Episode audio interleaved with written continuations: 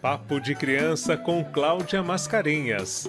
Se seu olhar muda, tudo muda.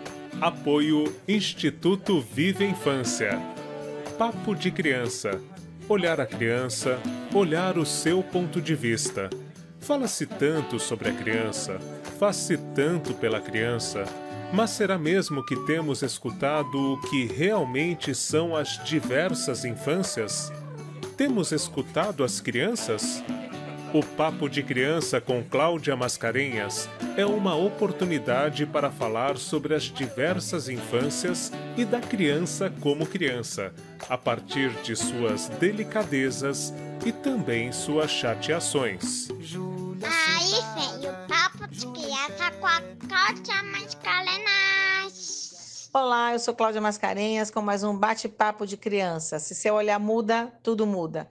E no ano de 2021 a ideia é: eu só quero saber do que pode dar certo. Hoje nós temos três convidados muito especiais que vão continuar o assunto sobre a saúde mental, nesse sentido, falando mais especificamente do que é esse dispositivo muito interessante e inovador chamado CAPS Centro de Atenção Psicossocial. Luciana Surjos é terapeuta ocupacional, doutora em saúde coletiva, docente do Departamento de Políticas Públicas e Saúde Coletiva da Unifesp. Lidera o grupo de pesquisa e extensão Diverso. É coordenadora do Observatório Internacional de Práticas de Gestão Autônoma e da Medicação.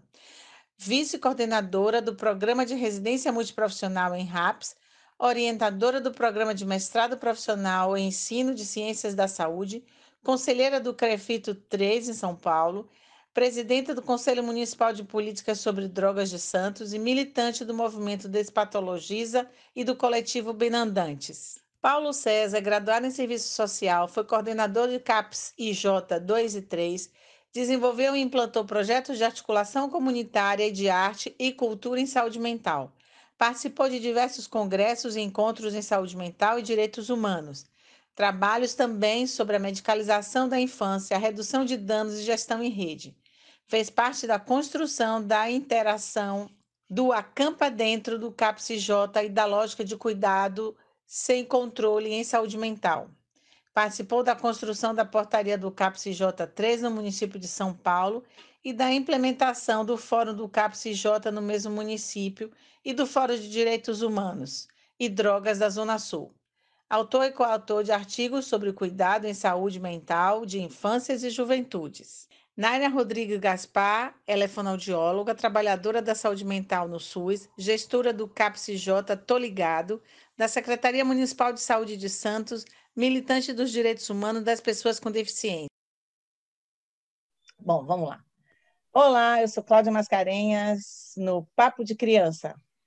Eu sou uma mulher parda, tenho sotaque baiano, Atrás de mim tem uma parede verde clara e eu tenho cabelo cacheado. Estou muito feliz em ter vocês aqui e esse ano, com essa ideia é, que a gente trouxe de acrescentar a, a, a concepção do papo de criança, que é se seu olhar muda, tudo muda, a gente incluiu para esse ano a ideia de que eu só quero saber do que pode dar certo. A gente tem muita coisa que dá certo, a gente sabe já, a gente tem já um percurso importante, vocês têm um percurso fundamental.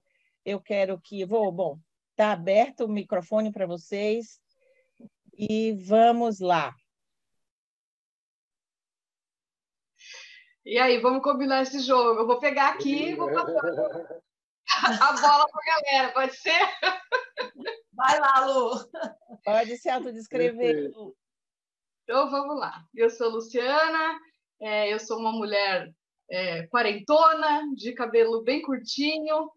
Estou é, hoje de maquiagem, né? Porque a gente merece conseguir levantar da cama nesses dias difíceis e os nossos amigos e amigas merecem que a gente né, se arrume. Né? Então, é, diferentemente do, do que eu costumo estar. Estou com um batonzinho vermelho e um lápis preto no olho. Estou aqui no quarto da minha filha mais velha, disputando, né, computador internet com as crianças dentro de casa. É, e tô com uma imagem de vídeo bem estranha, que eu tô meio de lado, assim, não, tô, não consegui melhorar a minha imagem, então eu tô assim. Passo a bola aí para os meus parceiros. Bom, vou eu então. É, bom dia, eu sou Naira, eu sou uma mulher de pele clara, de cabelos pelo ombro, é, cabelos claros, eu estou vestindo vermelho. Também, como a Lu, estou meio maquiadinha, batom, que faz mais de um ano que a gente não usa batom por conta de máscara, mas estou eu e aqui os meus vermelhos, roupa vermelha, batom vermelho. É... E é um prazer estar aqui hoje partilhando esse momento com vocês. Bora lá. Eu sou Paulo, é, sou, eu sou calvo, tenho, uso óculos, né? tenho barba, estou com uma camisa xadrez roxo, é, rosa e azul, e atrás de mim tem duas janelas bem grandes e algumas prateleiras. Tá? E estou muito feliz de estar aqui hoje compartilhando esse espaço com essas companheiras maravilhosas. Bom, gente, é... se vocês quiserem começar um pouco sobre a importância, é, talvez, da, do trabalho na cidade de Santos, né, em saúde mental, é, pode ser um, um pontapé inicial para a gente dentro dessa ideia do que a gente a gente sabe que dá certo, né? É... Enfim, vamos lá, porque eu sei, eu queria que as pessoas né, ouvissem de vocês é, sobre esse lugar tão bacana, né? E transformador que é, o, o trabalho de vocês promove. Bom, vou eu ou vai você, Lu? Fala você. sobre Santos. Bom, gente, então assim, Santos é uma cidade historicamente é, muito relevante, determinante no campo da reforma psiquiátrica. Nós temos aí 31 anos do fechamento da Casa de Saúde Anchieta, é, foi em 1989, 32, é isso? Bom, façam as contas. E foi quando a gente começa, no município de Santos, a construir uma outra lógica né, de cuidado em saúde mental.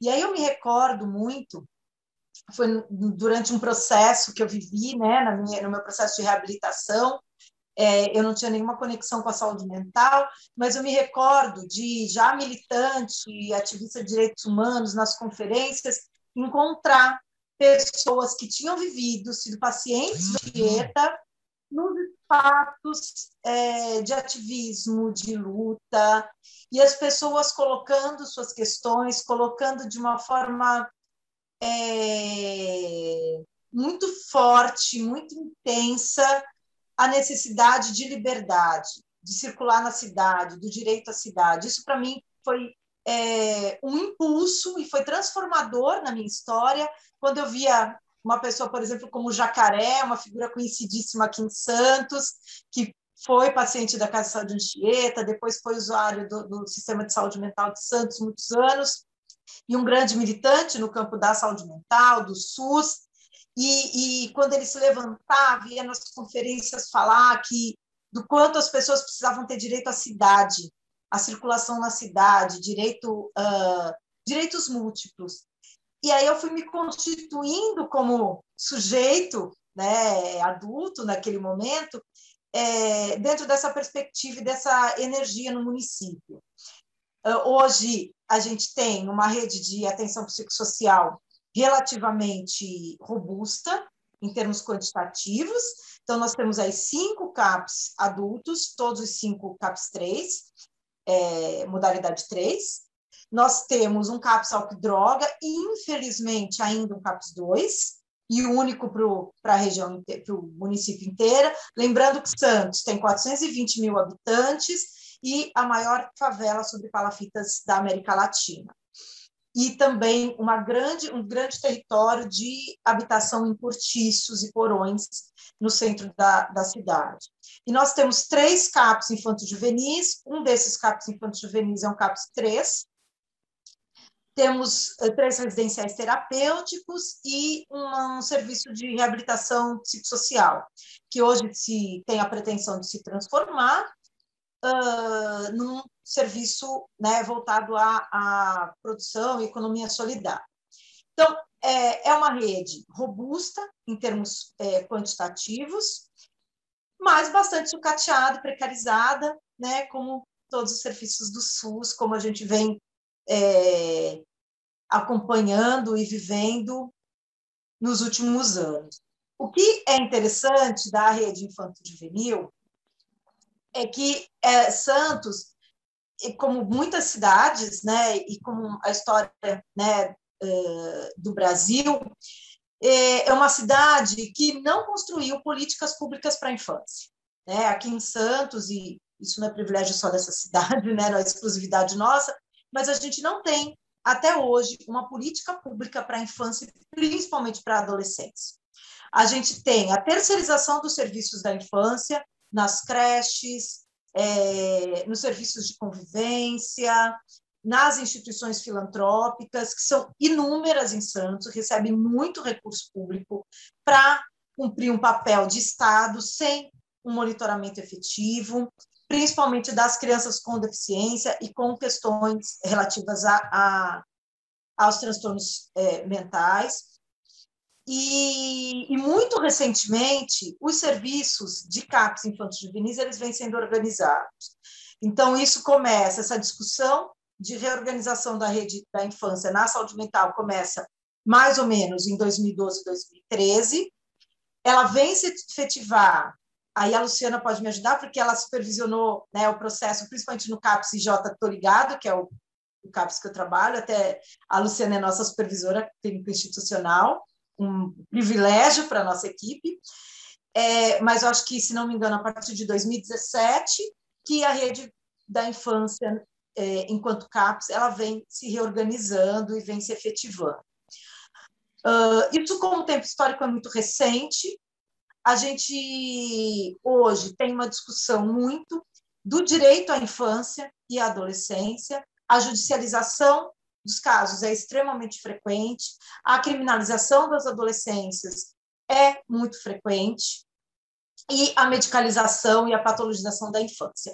Esse é o panorama que a gente tem hoje em Santos, embora é, as equipes dos CAPs infantos juvenis sejam equipes bastante qualificadas, bastante aguerridas né, no cuidado, e mas ainda né, com essa questão é, de uma política pública bastante superficial, pouco discutida do, enquanto município, enquanto política do município, e uh, o investimento beirando ao negativo né, nos serviços de saúde mental infantil juvenil. Luciana, você.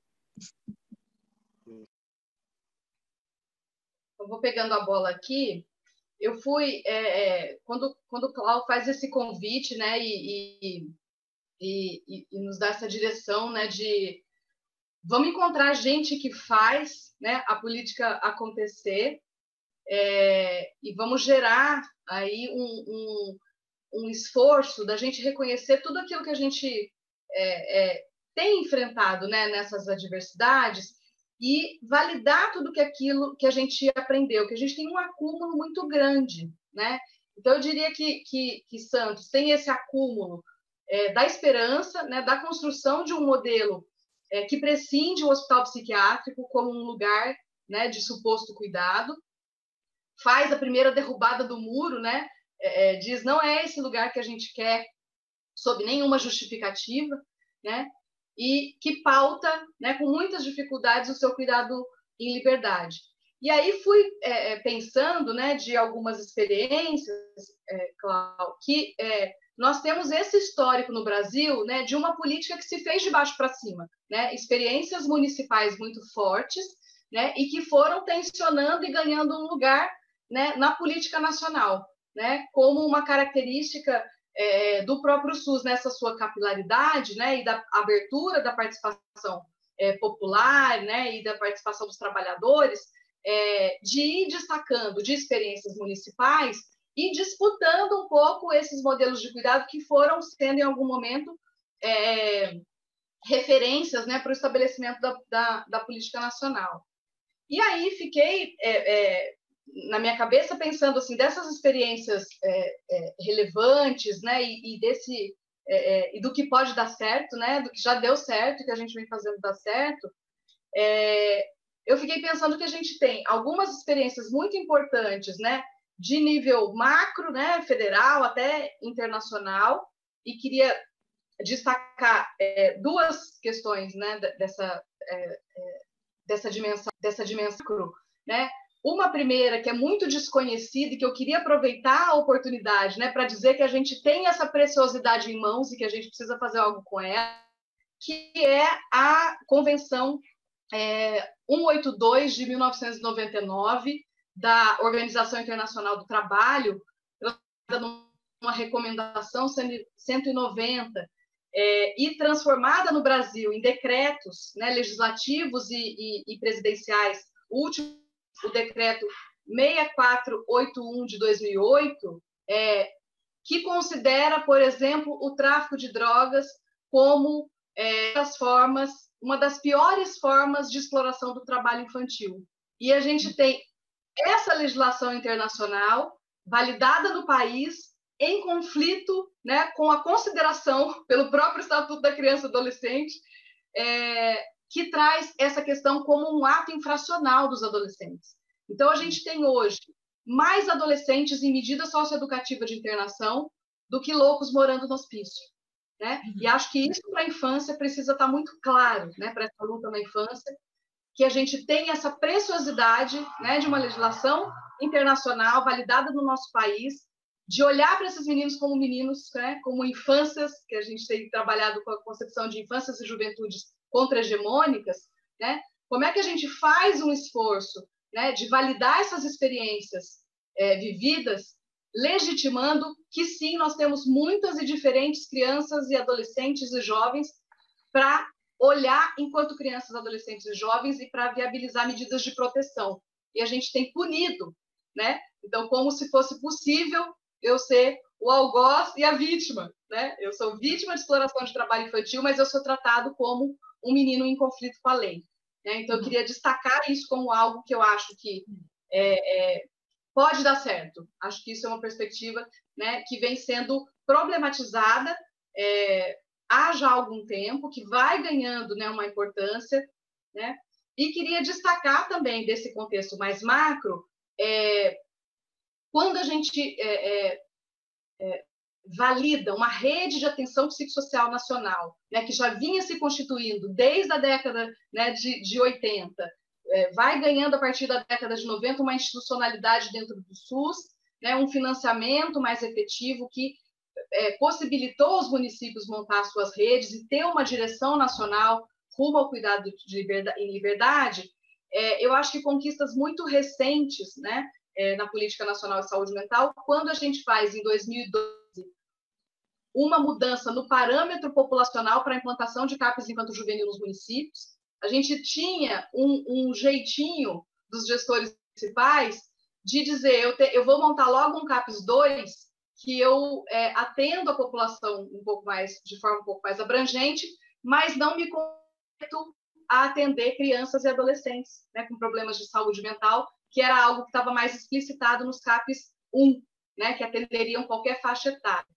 E em 2012 a gente faz uma reversão disso na política nacional é, e passa o parâmetro para a implantação de CAPs infanto-juvenil, a gente reduz o parâmetro populacional deixando ele equivalente com o CAPS 2, né? e a gente tem aí um aporte, aí uma, um, um, um, avanço né? na implementação do é, juvenil no Brasil. Então, eu queria destacar da política né? internacional e nacional esses aspectos, e, para eu não esquecer, a criação das unidades de acolhimento infanto-juvenis, né? que são espaços também muito recentes, que dão certo né? e que confrontam um pouco a dificuldade que a gente tem de conseguir acolhimento institucional para aqueles meninos e meninas adolescentes é, cuja existência tem sido justificada pelos espaços de acolhimento institucional como não bem-vindas nem nesse espaço. Né? E a unidade de acolhimento vai dizer assim: os meninos e meninas, adolescentes com problemas graves com drogas, que precisam de proteção,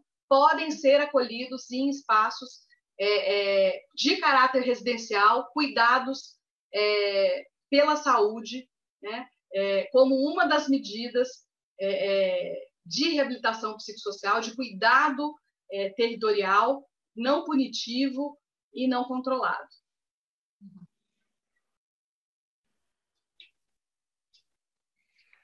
Eita, nós.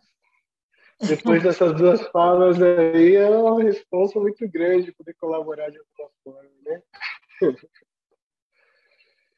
queria, queria aproveitar para compor que é, em 2013 também a gente começa aqui em São Paulo no, com vários movimentos, né? Eu queria destacar no, no, num desses movimentos que aconteceu, que foi o acampadento. Né? O acampadento era um embriãozinho que a gente tinha com a molecada para poder constituir um espaço que fosse de fato deles, né? Que fosse de fato legítimo e transparente com eles e que não fosse do nosso controle, né? E aí é, parece muito simples e talvez seja mesmo, mas era um espaço muito muito rico e, e, e foi de muita ousadia, inclusive dos profissionais de poderem se despir desse lugar do, do controle, né? Que eu acho que é a parte mais importante desse processo. E é, ele coincide também com a nossa experiência e a nossa busca naquela época, que era o CAPS de J Operação, de, de virar CAPS 3. Né? Então, a, a, ideia era poder experimentar um CAPS que, que, como o CAPS resolveria a questão de virar um CAPS 3, que é 24 horas, mas funcionar como CAPS o tempo todo né? Que eu acho que esse, esse tá assim, em alguns momentos a gente percebe que isso é um grande desafio ainda, né? A gente tem, a, tem aí todo o movimento de judicialização, tal, que vai fazendo uma lógica de querer é, lidar, por exemplo, com as camas dos CAPs J3 como se fossem leitos e a gente tem que fazer um movimento de resistência. E aí, desde esse momento, a gente já fazia é, o movimento para que a gente conseguisse legitimar que um CAPS J3 não seria um CAPS que funcionaria, um CAPS 2 até as 7 da noite e a partir daí um CAPS 3. Não, CAPS é CAPS, né?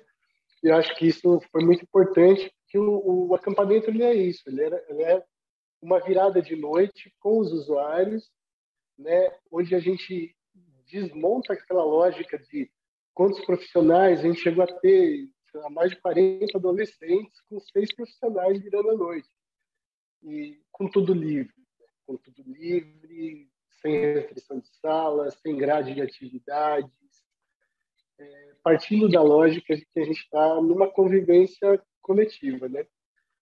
E também né, a partir daí que cria a ideia do cuidado sem controle, né? Que é uma lógica de cuidado também muito simples, mas que a gente parte do outro, né? E, pensando nessa infância e adolescência que a gente tem, tem na nossa sociedade, onde ela, a criança adolescente ela, ela é colocada num lugar de menos valor, de menos poder contratual, tal. Quando a gente fala de sem controle, é de fato trazer esse cara para o controle do próprio cuidado, né? Legitimar esse espaço e, e, oficializar que a gente vai estar junto com ele, e não não num, movimento ou de convencimento ou de é, de procuração da família para a realização de uma determinada coisa. Né? Então, é, nesse sentido, eu queria também reforçar a importância dos KPJ3 né, nesse processo, que durante muito tempo também a gente, a gente teve que é, lutar muito né, para validar que existe crise na infância e adolescência, né, mas que é um processo da vida, né, do desenvolvimento da criança e e, e, daí a importância dos CAPs de J3, que Eu acho que hoje não, a gente não tem mais que, que caminhar ao largo da, da, das políticas é, adulto tal, a gente precisa de fato efetivar essa política é, para a infância e juventude. Então, o CAPS-J3 hoje é uma realidade que é mais que necessária, né? mas um CAPS-J3 de porta aberta, de fato, né? que não sem barreiras, sem restrições, que eu acho que esse é o novo, novo desafio que a gente tem também, né? que é de superar essa lógica do, da gente ser um centro de atenção para a gente, de fato, se efetivar como estratégia de atenção para o território, né? Acho que um uhum. grande desafio é quando a gente vai conseguir, por exemplo, é, que essas camas sejam sejam cuidadas coletivamente no território, né? E aí, as UAIs, sem dúvida, a unidade de acolhimento acho que é um, é um espaço fundamental, que é legitimar que os adolescentes têm um espaço onde eles, não tendo outro espaço para poder garantir sua autonomia, sua independência, eles possam ter um espaço onde eles consigam construir isso para a vida. Né? E hoje a gente está cada vez. É, a UAI ainda é um, é um desejo de que, de que se efetive, né? De uma forma mais, mais contundente. Pensando em São Paulo, por exemplo, a gente tem, sei lá, mais de 30 CAPJ, a gente tem uma UAI já tivemos duas e, e perdemos uma, inclusive. Né? Eu acho que é, isso é uma, uma, luta também importante. E lembrando que, os, que a, gente está numa frente também de, de validação da, da, redução de danos infantis. Né? Quando a gente fala de redução de danos, parece que a gente está falando, é, por vezes, mais de prejuízo do que de ganho, mas é o contrário. Né? Quando a gente fala de redução de danos infanto-juvenil, a gente está olhando de fato para a molecada que está fazendo ou uso de substância, ou que está é, é, vivendo uma situação que, que precisa ser olhada e precisa ser pensada junto com ele né, nesse processo. E, e eu acho que a possibilidade disso é, é, é algo que está dando muito certo. Né? Apesar de todos os pesares, né?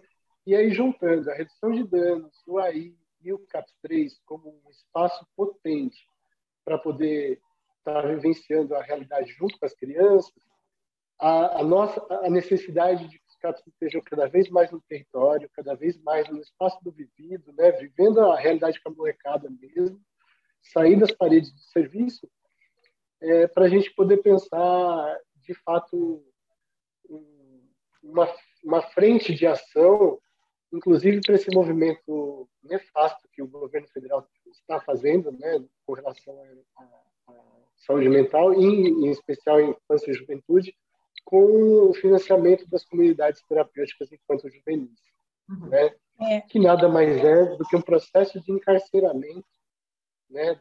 É, que, que se inicia a partir da infância e juventude. Aqui em São Paulo a gente tem uma realidade que é a unidade experimental da Fundação Casa, que durante muito tempo a gente vem num processo de, de, de enfrentamento para um desmonte disso, né? e nesse momento é, é, triste a gente dizer que ganha fôlego com esse governo que está uhum. posto é, e, e, faz novos ensaios para as comunidades terapêuticas de infância juvenis. Então, acho que avanços e potências, CAPS de J3, é, cuidado sem controle, redução de danos infância juvenil e todo mundo na rua com a molecada.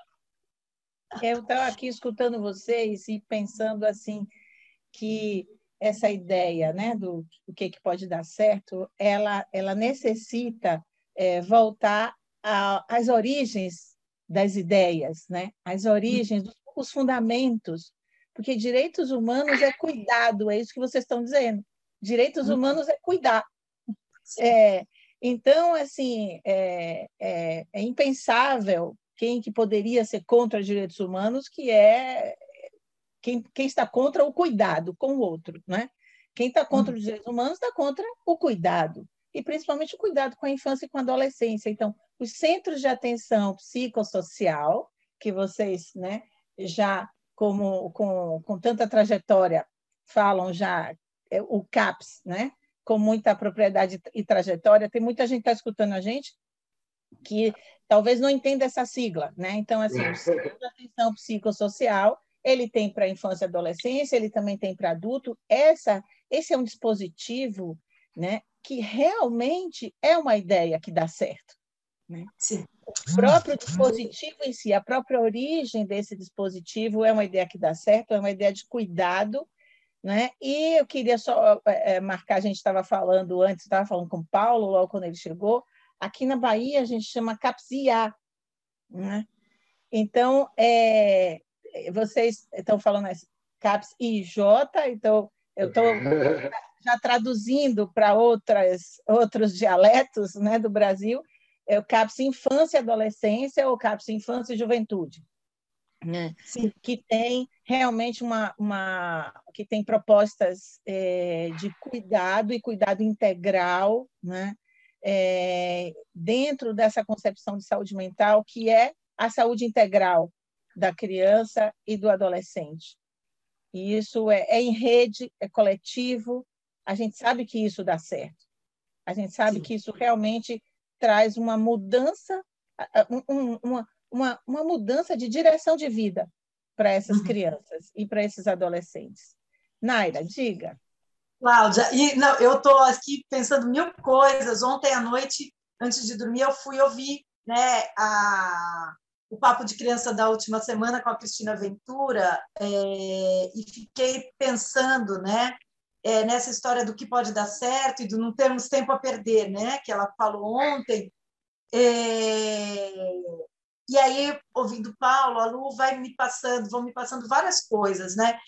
É, e só dá certo se a gente olhar a infância e a adolescência como partes potentes e fundamentais do ciclo vital, como sujeitos de direitos, e, por muitos anos, e, e, assim, mais recentemente, né, nos últimos quatro anos que eu estou atuando como trabalhadora na saúde mental, minha história de profissional na área da saúde é em saúde da pessoa com deficiência e direitos humanos, mas é, também eu acho que é importante, como a, a, Luciana falou, né, da, no, no, campo macro das nossas conquistas, é, recentemente, aí, em 2009, nós tivemos é, sancionado né, pelo decreto 6949, é, a emenda constitucional da que é a Convenção sobre os Direitos da Pessoa com Deficiência, que inclui as pessoas com transtorno mental como população com deficiência para fins de direitos humanos, desse Tratado de Direitos Humanos. Então, é importante a gente entender isso, que essas pessoas de quem a gente está falando, que têm né, transtornos mentais persistentes, é, de longo prazo, são público-alvo do Tratado de Direitos Humanos, que é um Tratado de Direitos Humanos que é emenda constitucional no nosso país. Então, a gente e tem todos os direitos, todas as garantias constitucionais de é, se constituírem como sujeitos de direitos, como cidadãs e cidadãos brasileiros, em igualdade de condições com os demais. O que significa que as suas condições, inclusive a convenção, tem um artigo específico para meninas e meninos com deficiência, para crianças com deficiência, né, que fala ali dos direitos da criança com deficiência, inclusive de crescer livre, né, e fazer suas próprias escolhas. É, isso vem de encontro ao que a gente tem tentado construir, tem, tem é, construído dentro dos serviços né, de, de atenção psicossocial infanto-juvenil. E assim, a sigla aqui não é IJI em Santos, mas a gente insiste no IJ, é, porque parece que infância é só infância, é uma coisa só. Né? E a adolescência é uma fase bastante peculiar da constituição desse sujeito e bastante criminalizada na nossa sociedade, principalmente a adolescência pobre. Uh, e aí, pensando no que pode dar certo e na coisa do, do tempo, né? Que a gente não pode recuar, a gente tem que resistir. É, a gente veio percebendo nos últimos anos que a história do CAPS 3, como o Paulo falou, funciona como CAPS 2 de dia e depois vira CAPS 3 para dormir. Né? A gente vem fazendo algumas sutis transformações. Então, quando eu cheguei no, no CAPS, a maioria das camas eram camas hospitalares. É, a gente conseguiu, né, assim, começaram a chegar, porque as camas hospitalares, graças a Deus, quebraram, né, foram quebrando, e aí a gente foi substituindo por cama de quarto normal, camas de madeira, né, e agora a gente só está usando as camas de madeira. A gente não usa mais as camas hospitalares, eu tenho duas lá que eu estou despachando é, e estão mandando embora. É, mudando terminologia, é muito importante. É, como a, a, rede de Santos é uma rede própria, né, de, de é, custeada pelo município, a rede da infância é muito recente, o credenciamento como CAPES, e é, nós temos dois CAPES credenciados pelo Ministério, o nosso, estou ligado, que é um CAPES 3, é, não é credenciado, não recebe recurso né, é, da, da rede de atenção psicossocial, ele é, é, por, é faturado por BPA, procedimento SUS, né? Então, isso é significativamente importante quando a gente está ameaçado, né? E aí nós somos um CAPS que, que não temos uma, um, não somos credenciados pelo Ministério, é, tão logo é, é podemos também né, ser extintos a qualquer momento pelo município. Não fora um TAC, um termo de ajustamento de conduta, que obriga o município a ter esse, esse serviço. Mas é, a questão da terminologia, né? Então a gente foi recebendo profissionais para formar essa equipe do CAPS é, Infanto Juvenil 3, né? Que é o Tô Ligado, a gente tem esse nome hoje já, é, que vem, né? Equipes que vêm de trabalho em hospitais, que vem trabalho em urgência e emergência, que vem trabalho ambulatorial, e aí usam muito o termo, ah, vamos internar, o paciente precisa ser internado, e aí a gente vem insistindo na mudança dessa terminologia, a gente não interna ninguém, a gente acolhe, né? Uh, e, e, isso muda tudo, porque quando a gente começa lá, e, e, e quando eu chego no CAPS, final de 2017, começo de 2018, nesse CAPS, e aí uh, as pessoas falam né, de internação, de paciente, de leito, uh, de medicação, contenção né, química com medicação, fica o, o CAPS 3, a cama, no lugar da crise. Né? É um lugar da crise.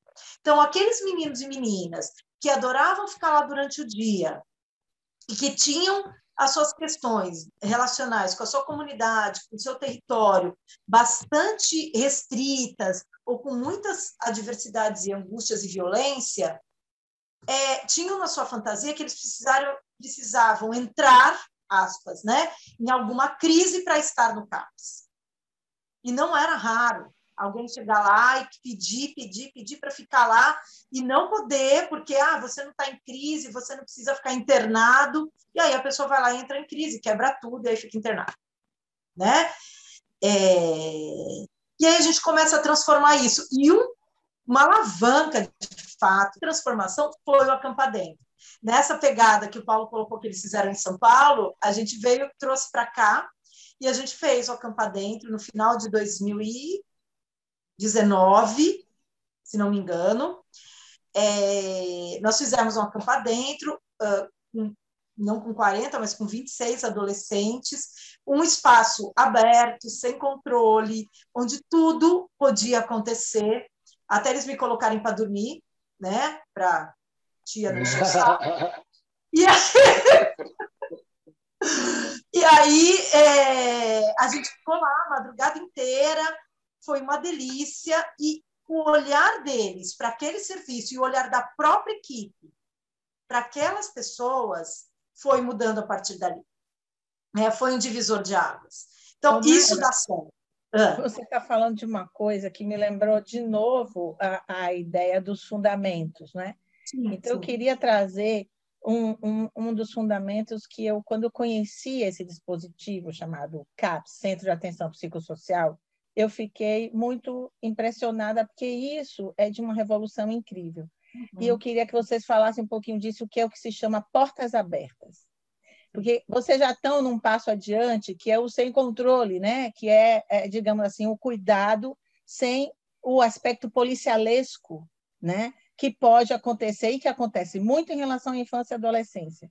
Né? Sem controle aqui eu posso ler, aí vocês me digam se eu estou certo ou não, sem controle no sentido de que é sem essa é, censura e sem essa recriminação policialesca que muitas vezes está em jogo no cuidado da infância e do adolescente.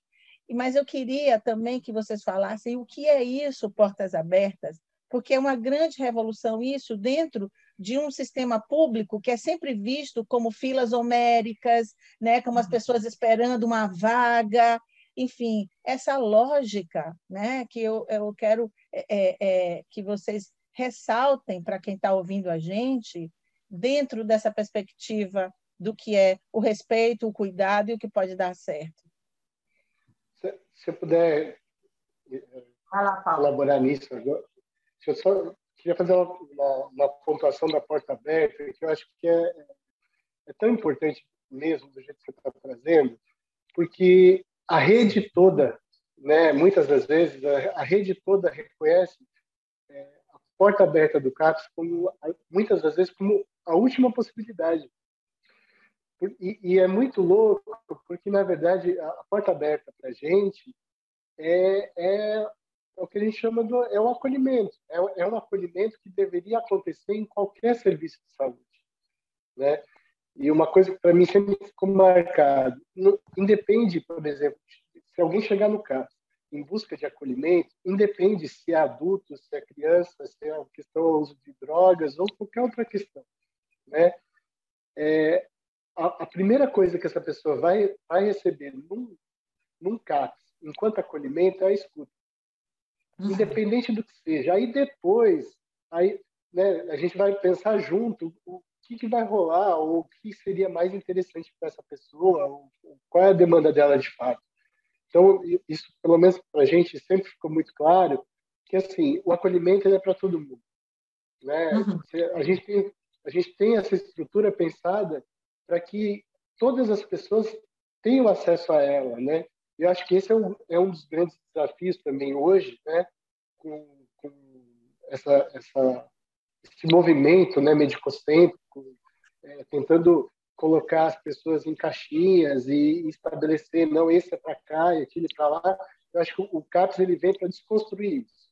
Né? Até porque, quando a gente fala de sofrimento, é muito, é muito mais amplo do que a gente imaginar que o cara tem que chegar com um carimbo de uma patologia. Uhum. Às vezes, o que é um sofrimento para um é a resiliência do outro. Né? E, e assim vai nesse sentido, acho que a porta aberta né, é, o, é, o, ponto fundamental do, do CAPS, que é o espaço de, que, que a, é, é a certeza absoluta que toda e qualquer pessoa tem de que chegando naquele lugar vai haver uma escuta, né, independente do que seja. Eu acho que, e essa é uma experiência não só que dá certo, mas que eu acho que é a experiência ser reproduzida em qualquer porta do Sistema Único de Saúde. É, quando a uhum. gente conseguir reproduzir isso, uma lógica natural é, e livre em todas as portas, aí a gente vai perceber que, que de fato, né, a produção de saúde ela está muito mais justamente na, na, garantia desses direitos humanos do que de fato numa numa oferta quase que pedagógica de tratamento, né? Uhum. Que é, é antes, né? A porta aberta ela é, ela é, a, é a tecnologia mais é, intensa que, que, pode existir para mim. Eu queria aproveitar a, a essa né, fala também do Paulo para dizer assim, a, a, a, ideia da porta aberta, né, que ela é, ela, ela é um conceito, ela é um dispositivo, né, muitas vezes ela é confundida como uma negligência né? Uhum. E uma ausência de reconhecimento da necessidade de proteção. Então, às vezes, as pessoas ficam com aquela a porta aberta, ah, a porta aberta é uma justificativa para dizer, olha, uh, fugiu, o menino fugiu, olha lá, o menino estava tão grave, fugiu, porque lá é porta aberta. Então, tem, às vezes, né, uma tomada informativa, que às vezes essa porta aberta, aberta, a gente tem que fechar. Às vezes a gente põe cadeado no portão, né? Porque o menino está em sofrimento tão intenso ele está se colocando em risco tão grande que a gente tem que fazer um acordo com todo mundo que está dentro do serviço e dizer, gente, nós vamos ter que fechar. Fulano está saindo, está se colocando em risco, vai ser atropelado. Então, a gente vai conversando né, e vai concretizando possibilidades é, de cuidado que precisam ser negociadas, né, até quando a gente tem que, em alguns momentos, arbitrar a liberdade das pessoas circularem né, e dizer, nós vamos ter que circular junto ou nós vamos ter que não circular nesse momento. Né? Então, a ideia, né, e esse dispositivo e essa é, é, esse pressuposto, né, essa diretriz, né, ela vai se materializando, né, desse, desses princípios, né, e diretriz vai se concretizando lá, que é a ideia de derrubar a tal da pirâmide da atenção primária, secundária, terciária, né?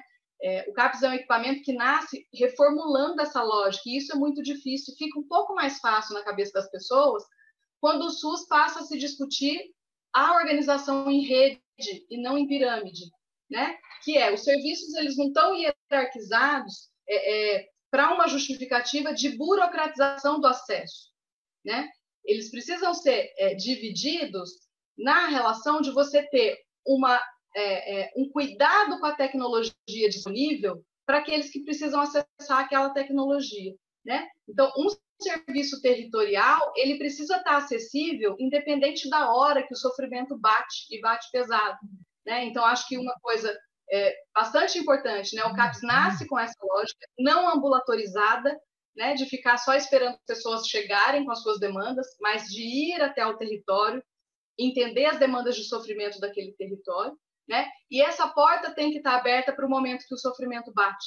Eu preciso ter na comunidade uma legitimidade de, a hora que eu precisar, aquele serviço vai me acolher.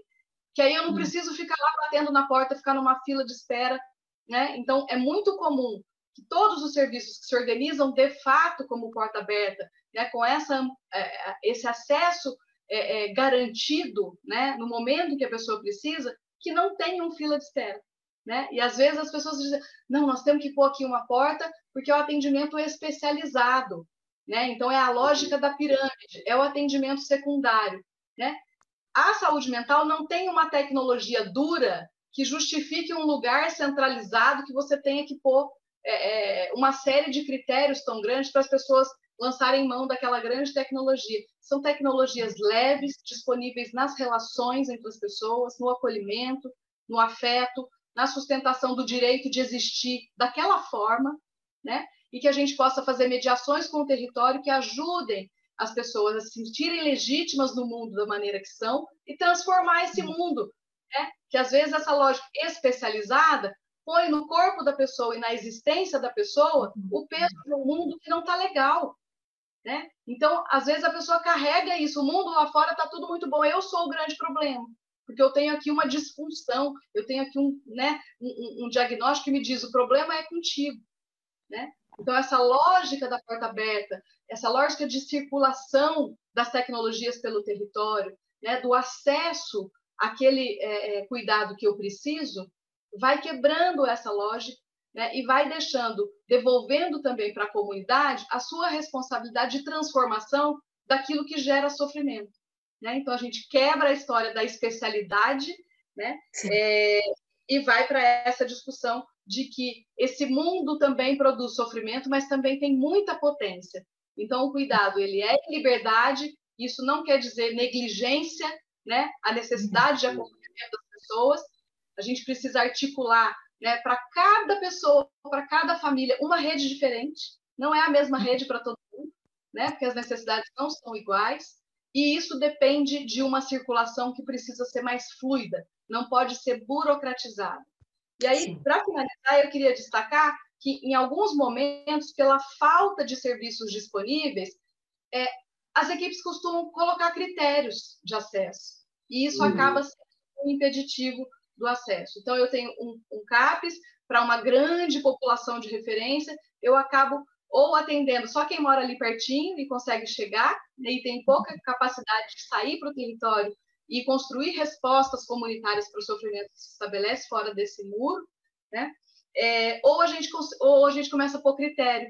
Então, teve uma época na política de saúde mental que tinha alguns critérios que eram é, diagnósticos, né? Uhum. A, que era a história lá, CAPES Infanto-Juvenil atende autistas e psicóticos, né? E aí a gente, em algum momento também na política, a gente radicaliza, incluindo todos os Fs dos diagnósticos para não ter nenhuma barreira, né, uhum. que pudesse ser utilizada para essa justificativa, né?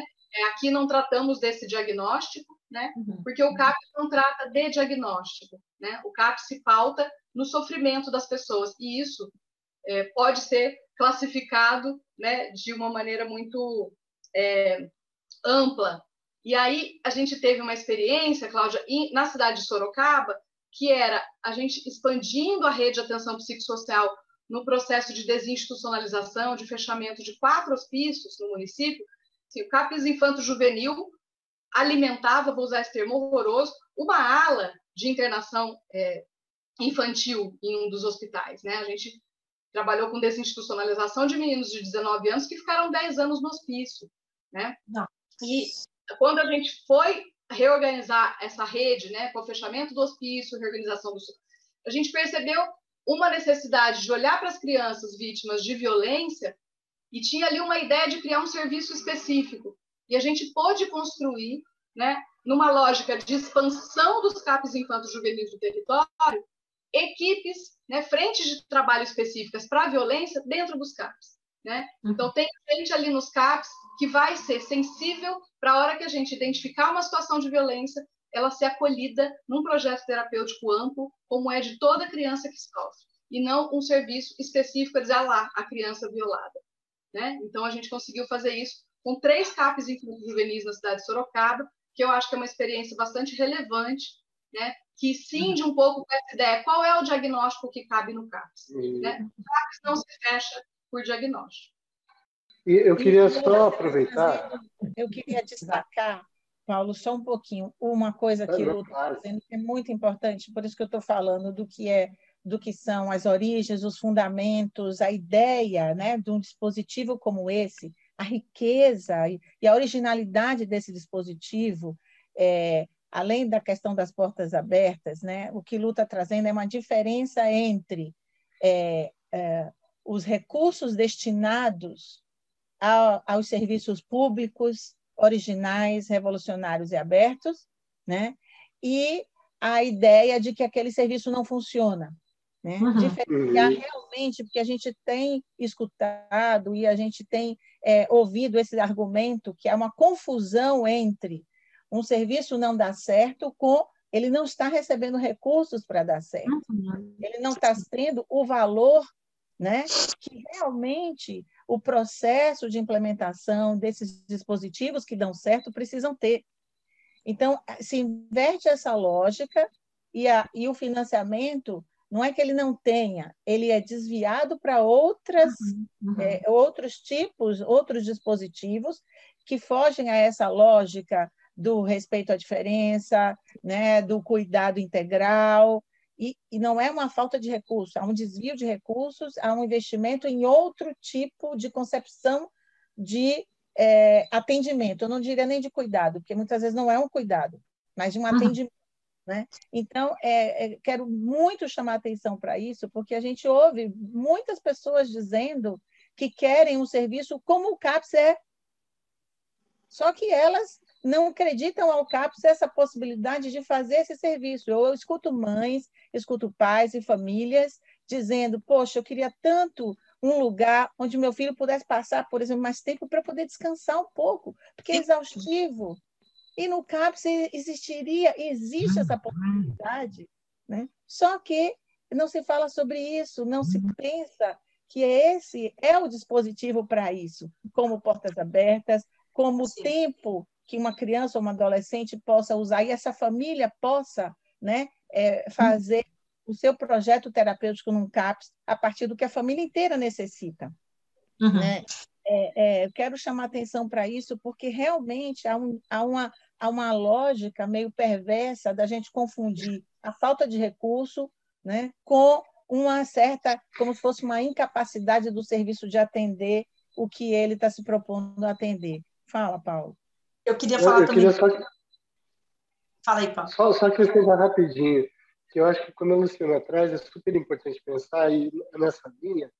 Por exemplo, a, a gente ainda luta para poder é, conseguir ter em número né, de serviços CAPS e J na proporção adequada, inclusive na, na, no previsto pelo Ministério. E, ao passo disso, a gente está tá assistindo a, a, possibilidade de financiamento de comunidade terapêutica infanto-juvenil. Né? Uhum. Quando o CAPS-IJ, ele, ele também vem para fazer uma mudança de paradigma que eu acho fantástica, que a gente precisa aprender com ela e aprender com que, que tem a ver também com a, com a, adolescência, com a infância, que tem a ver com essa desobediência, né? Que eu acho que a gente é um aprendizado que a gente precisa olhar para ele, cuidar e poder aprender com isso.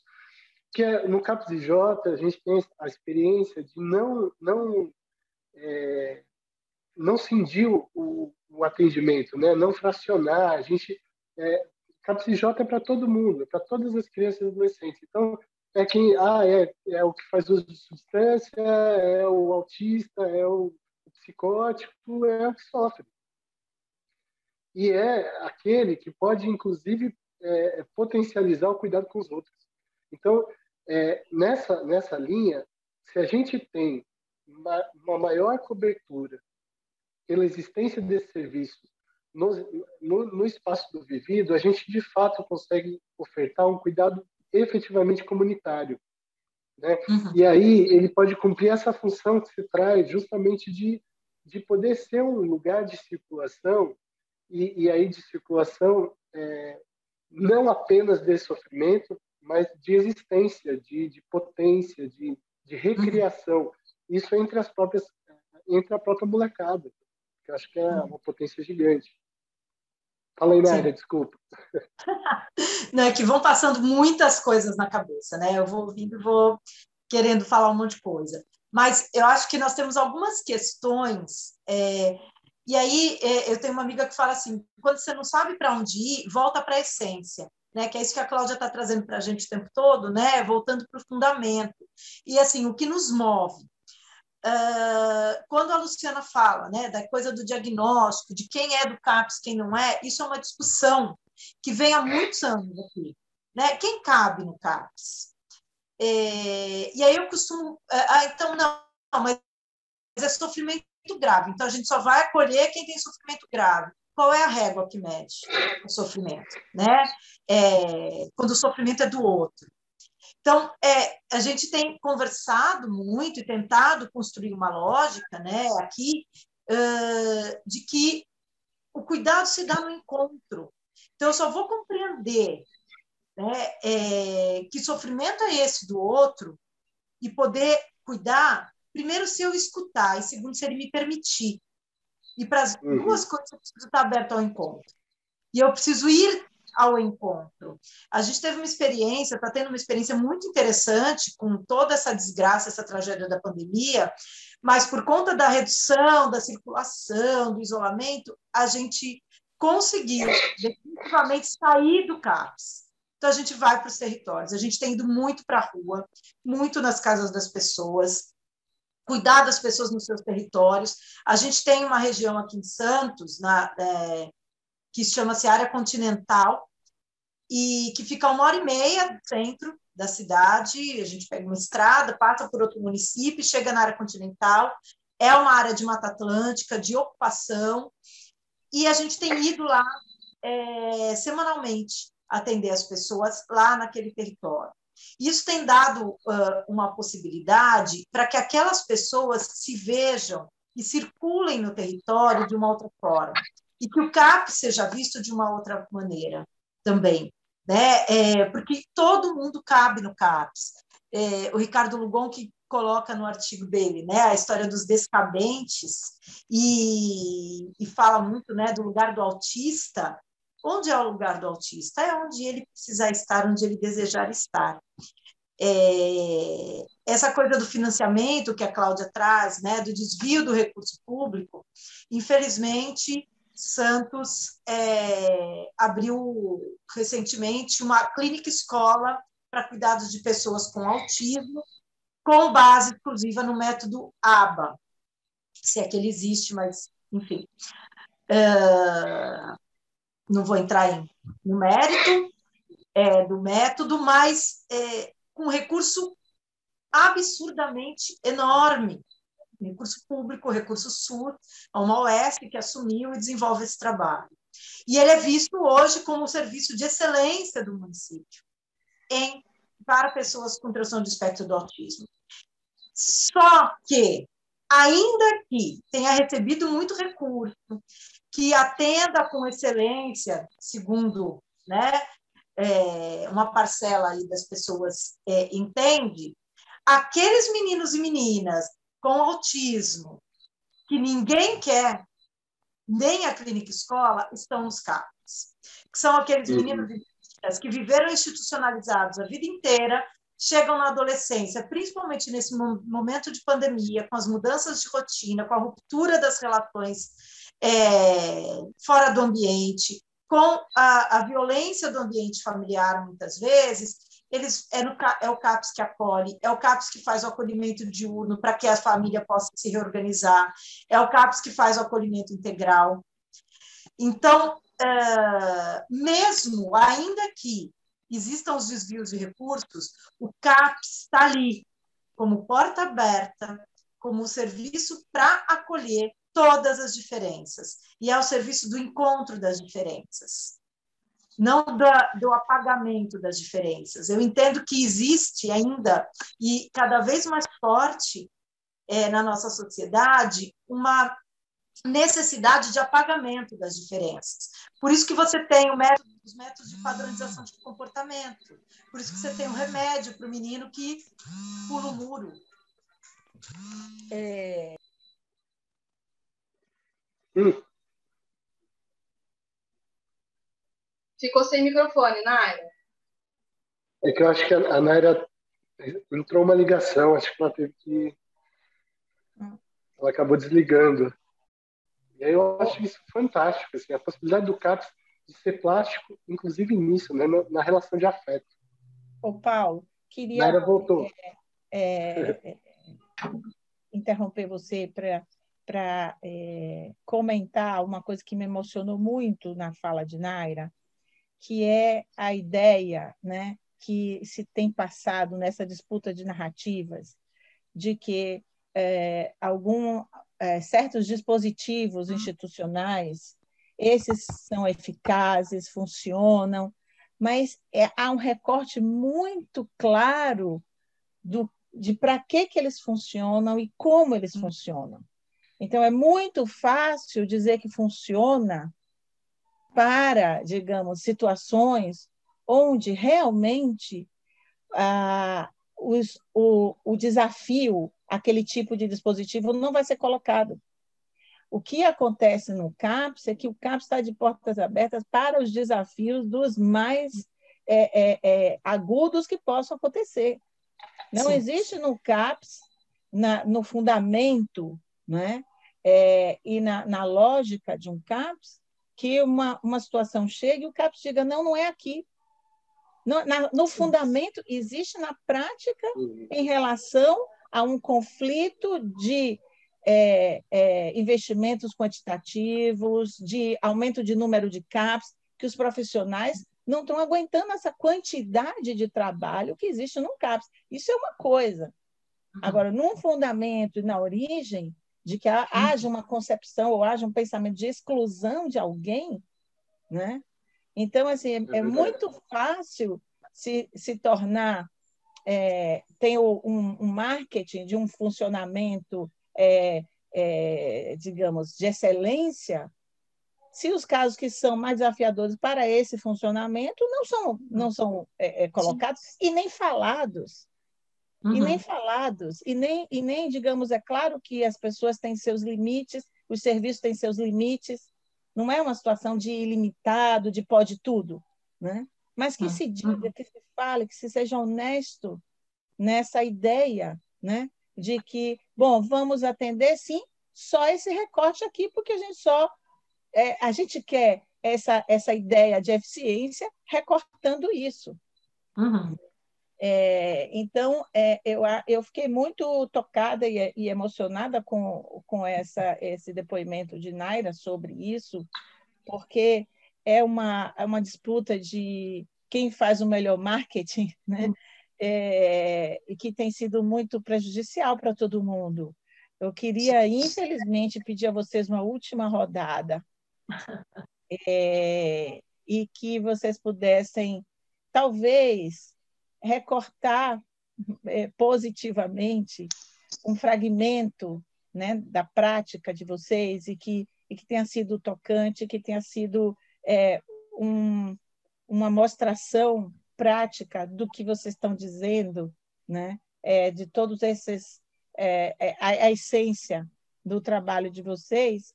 É, eu me coloco também como participante disso, quando eu estive por um tempo trabalhando no CAPS, e nesse CAPS que eu cheguei, existia uma fila de espera. Por isso que, é, para mim, é muito importante essa ideia de falar o que é uma porta de entrada.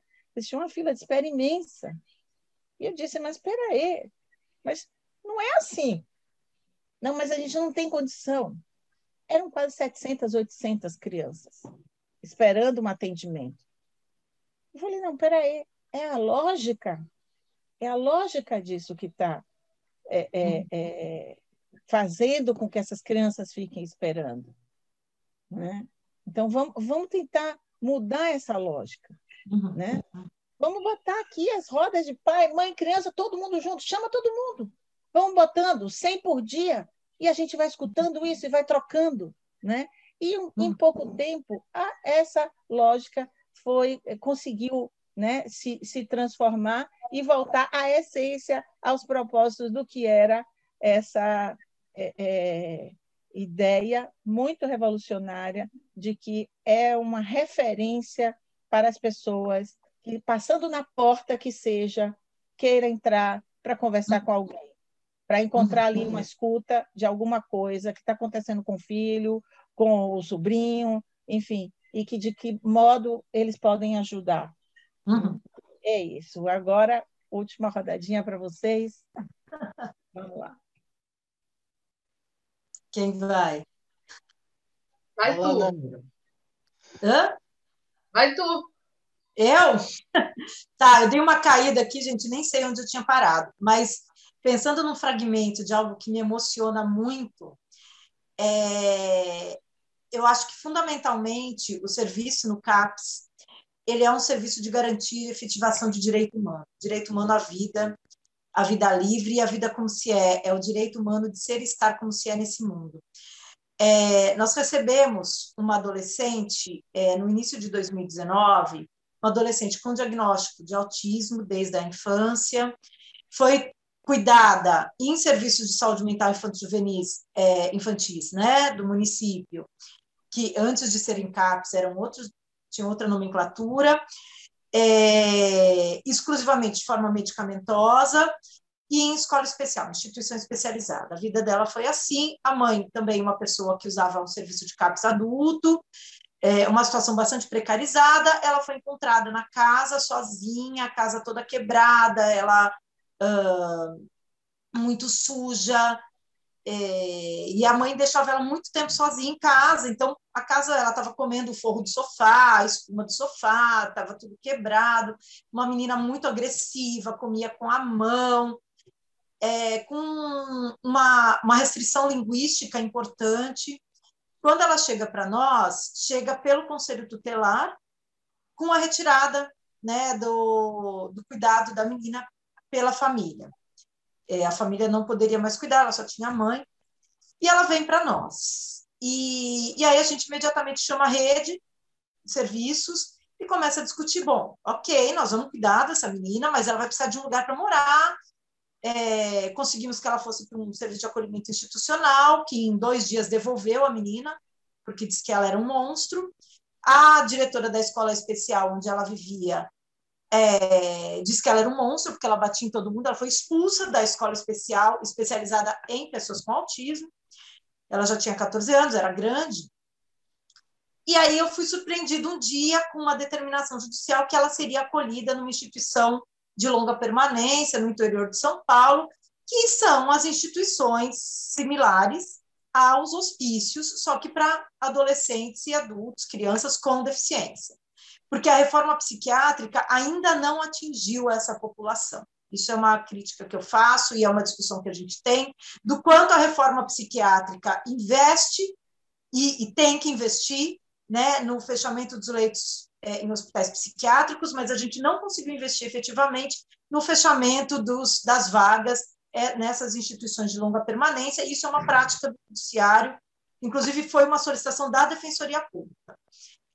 Eu né, eu, junto com algumas pessoas da equipe, nós fizemos um relatório, invadimos a sala do juiz, literalmente, a gente bateu na porta, fomos lá no judiciário e negociamos com o juiz o cuidado dela em liberdade, em outro acolhimento institucional com suporte do CAPS.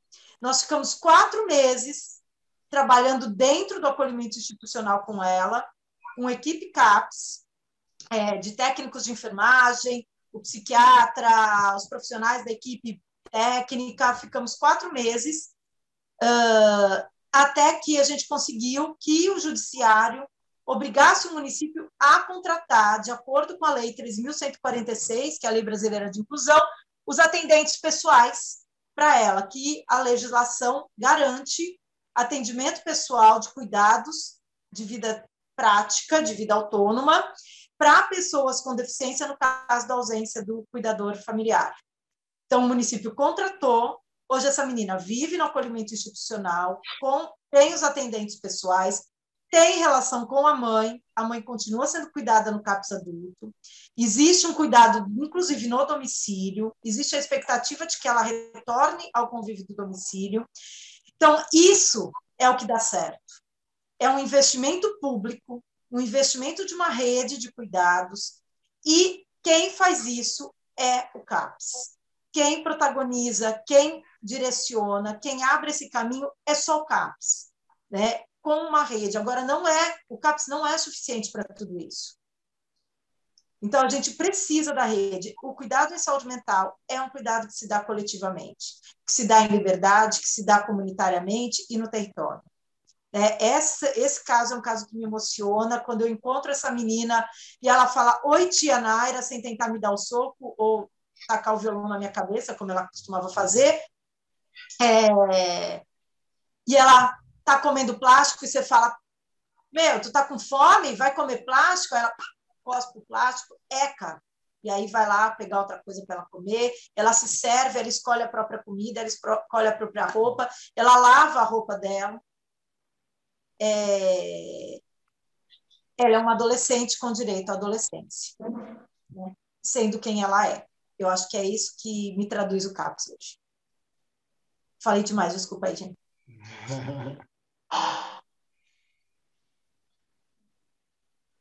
Ah, se eu puder. É, é, Vai lá, Paulo. Porque eu acho que, pegando o que a Nara trouxe, né, de uma experiência aí, e, e desse processo todo, é, tem duas coisas que eu acho que são fantásticas de, de que pude experimentar e que eu acho que foi muito importante, né? Uma foi uma busca mesmo para essa autonomia da molecada, né? Que acho que no, no CAPS que eu trabalhava por último, a gente tinha disponível é, ervas, né? Vários tipos de ervas diferentes, tal. Numa numa experimentação de, de poder é, olhar para si, olhar para o sofrimento, olhar para o cuidado, e aí é, eu lembro das meninas, tipo, se sentindo de alguma forma ali, conseguindo identificar o que estavam sentindo, e aí indo em busca ali de olhar nas ervas, que erva que, que tem a ver com isso, que erva que pode colaborar com isso tal, e, e produzir o seu chá, né, produzir essa, é, o seu momento de cuidado sempre na interação ali, porque parece simples, né? Mas você está em sofrimento, você vai faz o processo de, de, de efusão do chá, isso junto com outra pessoa, isso já vai produzindo toda uma rede de cuidado. E essa possibilidade dentro de um CAPS, para mim, foi muito, muito rica. Da mesma maneira que é o uso dessas ervas para a produção do cumbaiá para a molecada com, com uso de substância, inclusive identificando as necessidades, naquele momento eu estou ansioso, eu estou não sei o quê, como recurso foi importante. E uma outra coisa que rolou que eu acho que foi muito significativa, que foi uma reivindicação que a, que a molecada trouxe, de que na lógica de cuidado que a gente estava, que a gente estabelecia com eles, né, essa coisa do cuidado sem controle, é, tal, que então fosse estabelecido que não não se utilizasse o termo referência no CAPS. E a partir daquele momento a gente estabeleceu com eles, a partir da mobilização deles, de que é, essa relação entre o profissional e o, e o usuário ia ser chamado de parça. E aí foi muito louco, porque daí a gente formalizou isso com eles, né? Que de fato a gente não a gente não, não não teria que ser referência deles e sim parça deles nesse processo de cuidado. Então, isso para mim foi são duas marcas que eu acho que dizem muito dessa revolução que é o CAPES, que a gente precisa fazer dessa o CAPES, acho que hoje, nesse momento atual de políticas tão, tão invertidas, tão, né, eu acho que o CAPES ele tem, ele é, é a possibilidade do agente de desordem do sistema que pode fazer, de fato, a diferença para as pessoas. Lu? Oi, queridos. Eu tenho vontade só de terminar, assim, é, elogiando, parabenizando a resistência. Né? Acho que são duas experiências muito marcantes que ilustram muito, né? Esse esse lugar que já é, né? Como as crianças e adolescentes já são, né? A gente já tem acúmulo, a gente já sabe o que fazer, a gente sabe das dificuldades, né? Da disputa do financiamento, da lógica do cuidado, né? E acho que essas experiências que vocês trazem ilustram todas as muitas experiências exitosas, né? Quando a gente não quer controlar sintoma das pessoas e extinguir as suas existências, né? Mas quando a gente vai por um caminho de validação dessas existências, como existências bem-vindas, como existências transformadoras, né, para a nossa própria cidadania, para os nossos próprios para as nossas concepções é, é, de humildade. Né? Então, a gente tem vivido né, um processo cotidiano né, de é, desvalorização da vida, e acho que vocês trazem duas experiências que ilustram em absoluto né, a celebração da vida né, e da vida de todas as pessoas, né, com os recursos que elas dispõem e com todas as necessidades de apoio né, que deveriam ser garantidas né, por um Estado democrático de direito. Então, eu queria saudar né, é, é, essa possibilidade do papo de criança, né, com Cláudia, com, com Paulo e com Naira, porque eu acho que a gente tem aí né, é, é demonstrações afetivas, ético-políticas, né, é, que, que ilustram que dá sim para fazer é, um cuidado que valide diferença e que legitime existências. Não estamos aqui nem para controlar, né? E nem é, para extinguir existências que não são é, é, hegemônicas, né? Que não são validadas nesse mundo que anda feio demais e que dá para ser bonito, que a gente sabe fazer bonito. Bom, acho que a Luciana já fez as honras da casa e fez realmente a, a finalização que era para ter sido feita. Obrigada. Papo de Criança agradece. E, bom, que sigamos. Valeu. Obrigada. Tchau. Beijo.